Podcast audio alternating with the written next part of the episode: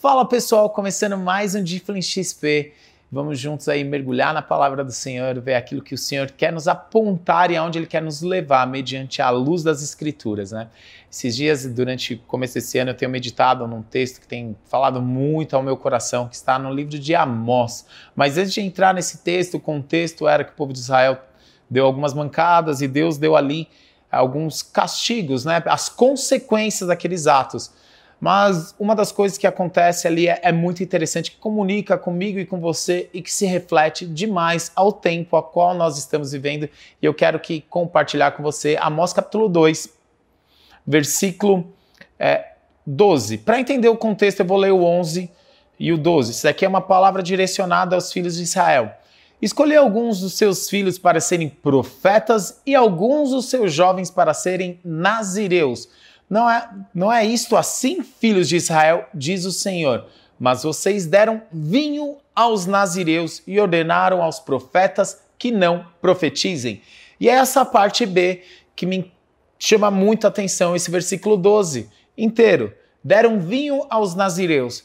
Beleza, talvez eu acredito que você já saiba o que é um voto de nazereado. Se você não sabe, eu quero ser muito específico, que na lei mosaica falava que era um voto de nazereado e quais nazireus na Bíblia, muito marcante, tem para referência para mim e para sua vida de sucesso e de insucesso. Então, o voto de nazireado incluía a pessoa não cortar, não raspar o cabelo, ou não, dependendo do voto que ele fizesse com o Senhor, mas algumas coisas. Se abster de vinho, se abster de animal morto, se abster de certas coisas, para quê? Para ter uma vida consagrada ao Senhor. Durante muito período eu sempre me questionei e perguntei, mas por que o cabelo crescer e tudo mais? E um dia, lendo a palavra, meditando na história de Sansão, vendo ali depois de Sansão, que era um nazireu do Senhor, recebeu um nome profético, o pequeno sol, e aquele pequeno sol que ia ser ali para trazer a luz do Senhor sobre o povo que estava oprimido pelos inimigos, e aquele pequeno sol ele nunca teve uma vida firme no voto a qual ele foi consagrado de nazireu.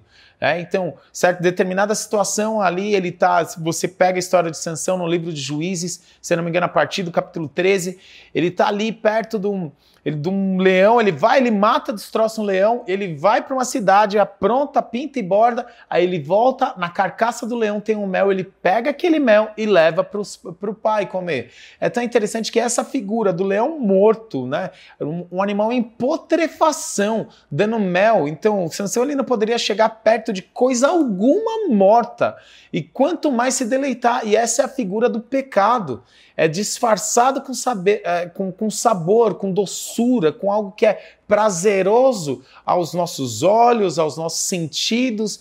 Então Sansão ele fez isso e isso marcou muito a minha vida para olhar o que é essa consagração do Nazireu. Também ele não podia beber vinho, não podia nem chegar perto, mas ele vivia caminhando nos campos de parreira. E aqui entra o ponto ápice, né? É quando o apóstolo Paulo ele fala para nós não nos embriagarmos com vinho, mas enchermos do Espírito Santo.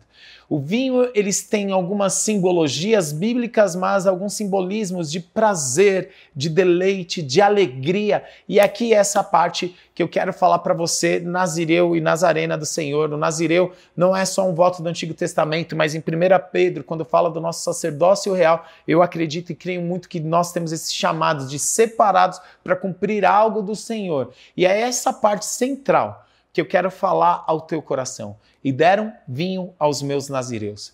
O que você tem tomado espiritualmente falando? Tem se alegrado das fontes de águas vivas? A palavra fala ali do rio do trono de Deus que corre e por onde esse rio passar tudo é transformado. Você tem se deleitado desse rio e assim cumprido que Salmo número 1 fala que seria como árvore plantada junto a ribeiros e no seu tempo certo daria os seus frutos, ou tem se deleitado com o vinho desse mundo? É tão interessante que o vinho do mundo tem embriagado os nossos jovens com alguns pensamentos totalmente contrários à palavra de Deus, pensamentos distorcidos sobre a visão feminina. É claro, as mulheres merecem ter o zelo, têm os direitos iguais, mas a visão do feminismo para destruir a família, algumas visões feministas totalmente contrárias à palavra de Deus, tem invadido pensamentos de jovens dentro da igreja, porque o vinho do mundo já está embriagado. Já está embriagado com o vinho do marxismo, já está embriagado com tantos vinhos que começa a questionar aquilo que jamais passou passará, céus e terras passarão, mas a palavra do Senhor jamais passará. A palavra do Senhor é eterna, a palavra do Senhor é imutável, a palavra do Senhor é o nosso fundamento. Mas deixa eu te perguntar, com que você tem bebido? Será que você chegou até aqui e se embriagou com vinho desse mundo, com conceito de santidade, conceito de honra, conceito de se posicionar como cristão, existe realmente o papel, o cristão e a sociedade. Os maiores direitos humanos voltados na história.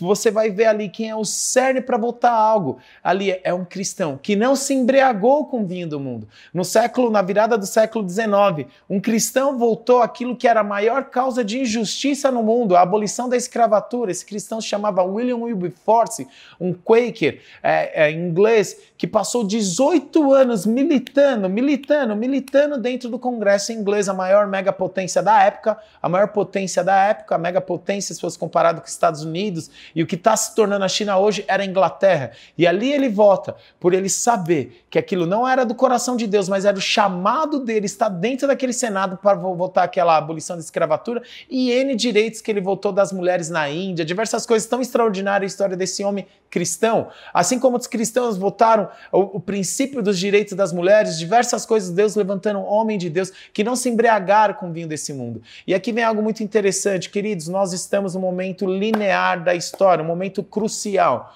a qual o santo santifique-se ainda mais.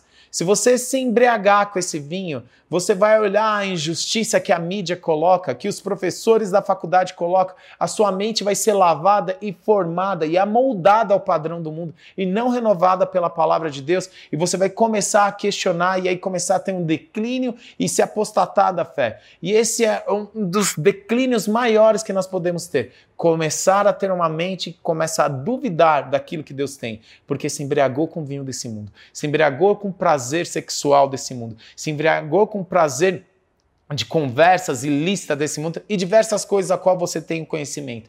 Mas eu quero encorajar você, porque Deus tem levantado uma geração que não vai se embriagar, mas vai mergulhar no rio de águas vivas e vai ser a semelhança do Senhor. É algo tão interessante porque não somente é, o posicionamento de embriagar, e isso que Deus tem ministrado tanto no meu coração e a cada dia está amadurecendo, tem visto, tem acontecido muitos escândalos no meio cristão de homens e, e, e mulheres assim com teologias muito nobres há 10, a 20, a 30 anos atrás, mas agora que estão com uma mente totalmente distante daquilo que o Senhor tem. E meditando ali na palavra, tentando compreender como que um, um, líder, um homem de Deus pode se embriagar com isso? É muito simples, é, é, muito simples. É só nós esquecermos de buscar na fonte mergulhar nele. E aí o segredo principal que quando eu e você, como os líderes, como homens e mulheres cheios de Deus, falhamos, aí se cumpre o que Oséias fala, que o meu povo perece por falta de conhecimento. Quando o líder não tem o conhecimento da palavra, não tem o conhecimento bíblico coerente, quando o líder ele se embriaga com o vinho desse mundo, o povo é que perece. Mas eu creio que se depender de mim e de você, nós levaremos essas pessoas a experimentar da águas da vida. E assim nós não vamos fazer isso, dar vinho aos nazireus, aos consagrados do Senhor, e nem proibir que os profetas profetizem, pelo contrário, nós estaremos 100% alinhados com a visão profética do Senhor para os nossos tempos. Então eu creio que se você sondou, se você tem algo na tua vida que você está notando que você está tomando desse vinho, que está deixando os seus sentidos espirituais inebriantes, você bêbado espiritualmente falando, sem ter noção daquilo que está acontecendo, é tempo de você mergulhar nas fontes de águas vivas, corrigir o curso da sua vida e se alinhar com o propósito de Jesus. Deus abençoe, queridos. Até, a próxima, até o próximo XP.